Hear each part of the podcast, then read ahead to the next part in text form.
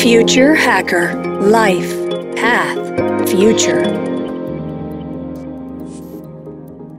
Olá pessoal, bem-vindo ao Future Hacker. Meu nome é André Chaves e temos aqui um convidado que é o Ricardo Mastrotti. Ele é biólogo, formado pela USP, mestre em sonografia também pela USP e mestre em biomimética na Arizona State University. Ele atua desde 1998 como gerente superintendente das áreas corporativas, sustentabilidade, meio ambiente relações institucionais. Empresas como P&G, eh, Aracruz, Intersemente e Camargo Correia Holding. Em sua trajetória, trabalhou com o Prêmio Nobel da Paz Mohamed Yunus, trazendo a iniciativa Yunus Social Business para o Brasil. Ele fundou também em 2015, enquanto mais dois sócios, a BTV Investimentos Sociais, Fundo de Investimento em Negócios Sociais e da consultoria de biomimética, focada em inovação por meio de soluções inspiradas no modelo e tecnologias encontradas na natureza. Bem-vindo, Ricardo, ao Future Hacker. Obrigado, André. É um prazer estar aqui com vocês. Muito obrigado pelo convite. Vamos ver se essa conversa flui bem. Legal, o prazer aqui é nosso. Já é a segunda pessoa, o segundo convidado que fala sobre o tema. É um tema fascinante. A Alessandra Araújo, né, que é da TI Integrate, já veio falar aqui também sobre esse tema. E agora eu queria que você também desse o seu depoimento aí sobre essa tecnologia, que inclusive foi eleita pela Forbes como uma das cinco maiores tendências de inovação, né? E um pouco antes disso, eu queria que você falasse, contasse um pouco da sua trajetória. E é engraçado perceber que você, tipo, do, pela profissão que você exerce, quer dizer, que você fez os projetos muito pelo seu propósito, né? Quer dizer, são são profissões assim que, que se percebe que assim ela tem uma, uma, uma, ligação muito, muito, muito forte com um propósito teu de vida. Eu queria saber se essa é apenas uma percepção ou realidade e que você falasse um pouco também de como é que você encontrou a tecnologia biométrica. Vamos lá. É, acho que sim. Acho que desde a, quando tinha 17 anos que tinha que escolher a profissão ali, a faculdade que você vai fazer, para desespero dos meus pais, eu resolvi fazer biologia, né? E aí, para desespero completo, eu fui fazer mestrado em oceanografia, né? Mas, enfim, acho que a minha vida sempre foi um pouco assim. Eu é, entrei para o mundo corporativo em 98 e sempre atuei em áreas de ligadas a meio ambiente, sustentabilidade, né? Esse propósito sempre teve comigo, né? Em 2012 eu saí para trabalhar com Yunus e com empreender, né? Empreendedorismo social e fui quando eu fui estudar biomimética. Quando eu li o livro da Janine Benius foi realmente uma mudança de chave. Aquilo ali ficou na minha cabeça e vários anos depois, quase 10 anos depois, eu fui fazer a minha certificação nos Estados Unidos, né, com o grupo da Janine, mas é uma ideia que é muito antiga, né? Essa ideia de você se inspirar na natureza não é algo novo, ela é algo bastante natural. Acho que o que sempre me atraiu da biomimética foi essa ideia de que ela teve sempre aí, em maior ou menor grau, a gente como sociedade aplicou mais ou menos, né? Foi quase que um resgate ali. Foi assim que eu fui parar na biomimética. Não, muito bom, cara. Inclusive, né, até com essa sua experiência que teve com o Yunus, né, social, né, eu queria até, inclusive, misturar um pouquinho essas estações aí, né? Eu queria que, que você discutisse um pouco, é, falando sobre dinheiro, assim, pela visão da biomimética. Assim, qual é o dinheiro na natureza? Ou, ou algo equivalente? Excelente pergunta, cara. Eu acho que na natureza a gente pode ter uma visão um pouco mais simplista e falar que o dinheiro seriam os recursos, né? Então a gente pode falar de energia, a gente pode falar de nutrientes, a gente pode falar de água, a gente pode falar de espaço, enfim, são vários recursos ali que quando você o organismo tem mais ou menos, ele prospera mais ou menos, né? Eu acho que uma visão um pouco mais elaborada, né, a gente estaria falando de mecanismos, né? Então, o próprio dinheiro na nossa sociedade é um mecanismo de troca, de facilitar trocas, né? Então, na natureza também existe essas trocas, né? Então, a gente pode estar pensando em colaborações, em simbioses, né? E acaba sendo uma moeda de troca. Eu te dou proteção, você me dá alimento. Eu te dou estrutura, você faz fotossíntese e me dá alimento. Eu abrigo você, te dou alimento e você me ajuda na digestão. Então a gente tem vários exemplos aí de trocas que existem na natureza. Então acho que a gente pode olhar desses dois vieses, né? Tem um viés mais direto, que seria recursos, e tem um viés um pouco mais elaborado, que é esse da, das trocas mesmo, né? Como é que, que mecanismos de trocas acontecem na, na natureza, né? e comparar isso com, com o nosso dinheiro tradicional aqui, né? Legal. Então vamos entrar numa questão aqui sobre a colaboração, né? Quer dizer, né? a natureza ela é colaborativa ou é competitiva? É, muitos falam que a natureza, né, ela é quântica. Eu queria que você falasse um pouco o que quer dizer isso na prática. Então, acho que a natureza ela é essencialmente colaborativa. E a gente tem uma ideia, uma concepção um pouco simplista, né, e errada, que nós, como humanos, né, então tem que colocar nesse contexto. Então, é um organismo que vive na faixa de até 100 anos, a gente tem esse tamanho aqui entre 1 e 2 metros. Então, a gente olha o mundo e vê sob essa perspectiva, né? Então, por exemplo, até para ver a competição versus colaboração, a gente olha com esse olhar.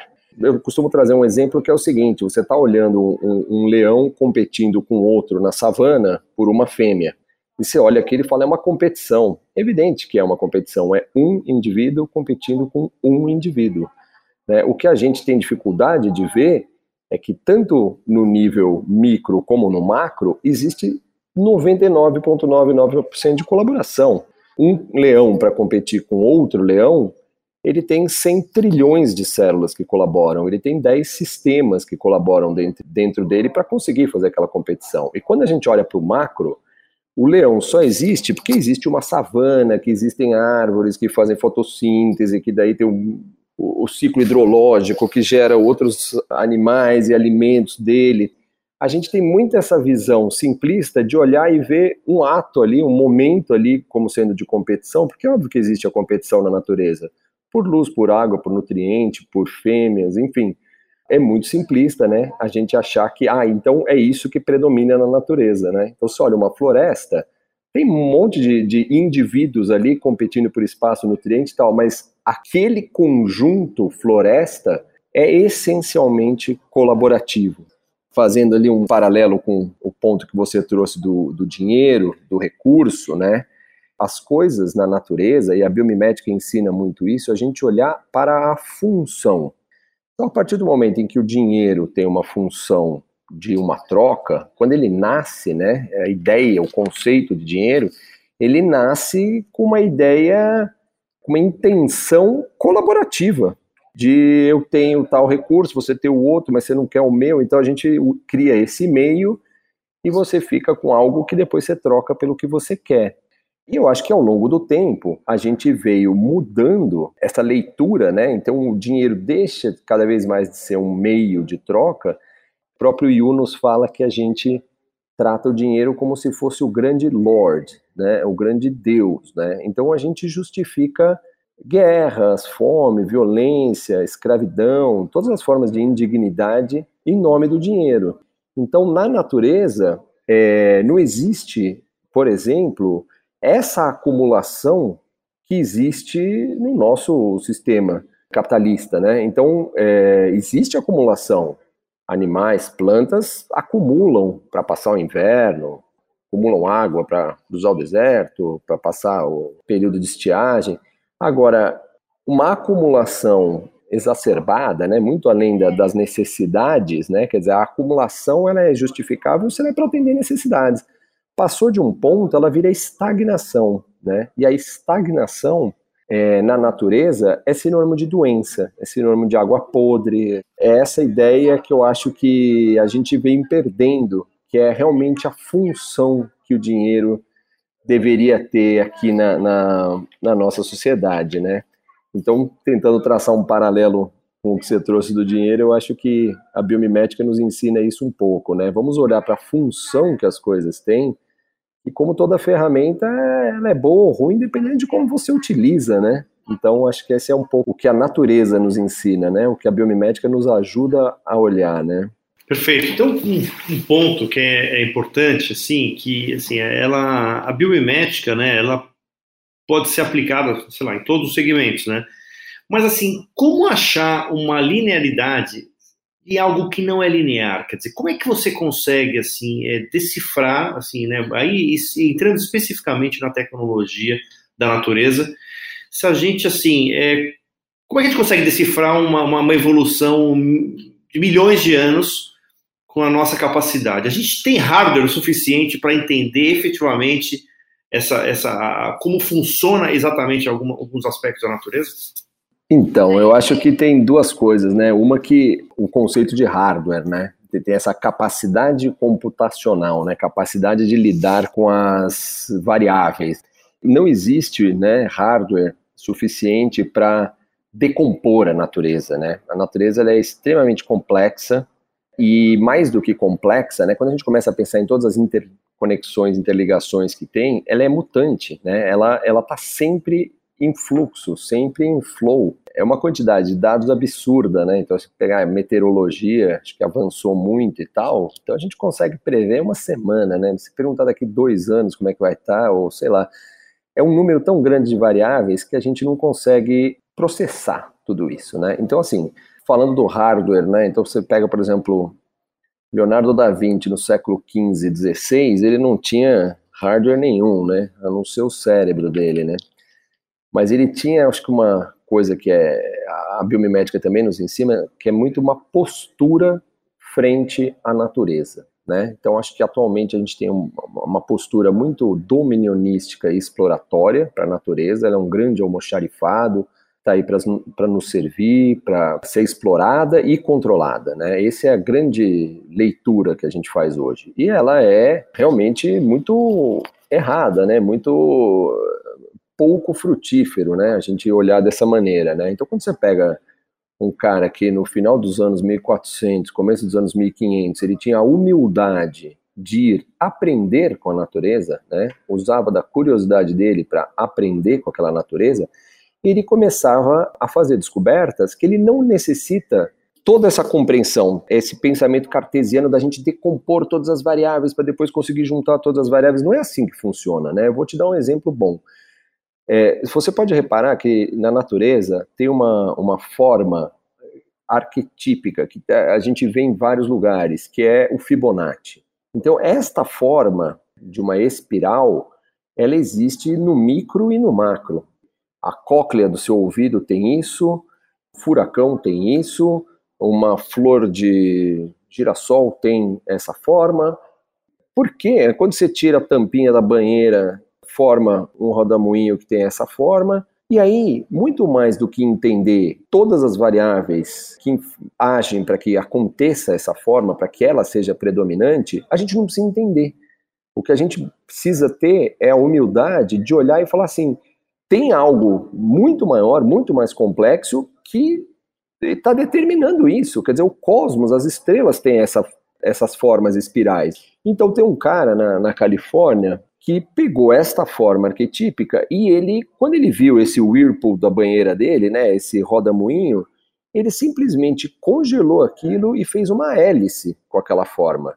E ele usa essa hélice para fazer algo que os engenheiros, se forem fazer cálculo, diriam para você que é impossível. Então, ele mistura 40 milhões de litros de água com três lâmpadas, né, de 100 watts, com 300 watts. Quer dizer, se você for fazer o cálculo usando as bases que a gente conhece de engenharia para movimentar essa massa, todo mundo vai te falar que é impossível fazer isso. Mas na natureza é assim que acontece. Como é que forma um furacão?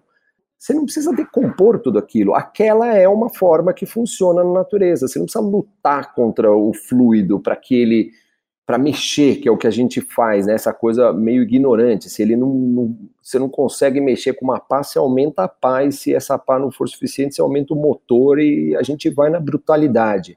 A natureza faz com elegância, a natureza faz com eficiência. Eu acho que mais do que a necessidade de hardware para decompor tudo isso e depois recompor tudo isso, tem a humildade e a curiosidade que combinadas levam a gente a ver coisas que já funcionam. E você muitas vezes não precisa entender por que, que ela funciona ou como ela funciona para aplicar. Então, acho que essa é uma das belezas da, da, da biomimética, que ela nos ensina a, a, a nos colocar um pouco no, nesse lugar correto. Eu não preciso entender tudo, que isso vem dessa mente dominionística, né, da gente querer dominar, entender tudo para poder dominar as variáveis, para poder, né, e tem muitas vezes que a solução é essa, você vê, quer dizer, o cara criou uma empresa, trabalha com isso, que hoje vende para computadores, que vende para todas essas usinas de tratamento de água nos Estados Unidos que precisam mover essas caixas d'água gigantescas, E é isso, e não é algo que a gente aprende na, na escola, na faculdade, né? Porque a gente vai na linha cartesiana de decompor para depois. E aí, nesta linha, é, a complexidade somada à fluidez das coisas, né? Quer dizer, qualquer mudança de vento, de chuva, ou uma erupção vulcânica, ou um meteoro que cai, muda completamente o contexto e todas aquelas variáveis se reacomodam de uma outra forma. Então é muito difícil, né? A previsibilidade, né, que eu acho que o homem busca muito, acho que na natureza ninguém está buscando tanto essa previsibilidade, né? Ele, a ideia é muito mais de adaptabilidade, de, de flexibilidade para se adequar, né? Não, perfeito, cara. Você me deu um gancho com uma pergunta bem polêmica, mas eu vou deixar para o segundo bloco porque não vai dar tempo aqui. Então eu vou finalizar esse primeiro bloco e vamos entrar em algumas questões aqui de SD e essa questão que eu quero falar já na, na largada do segundo episódio. Pessoal, papo ótimo aqui com o Ricardo. Até mais!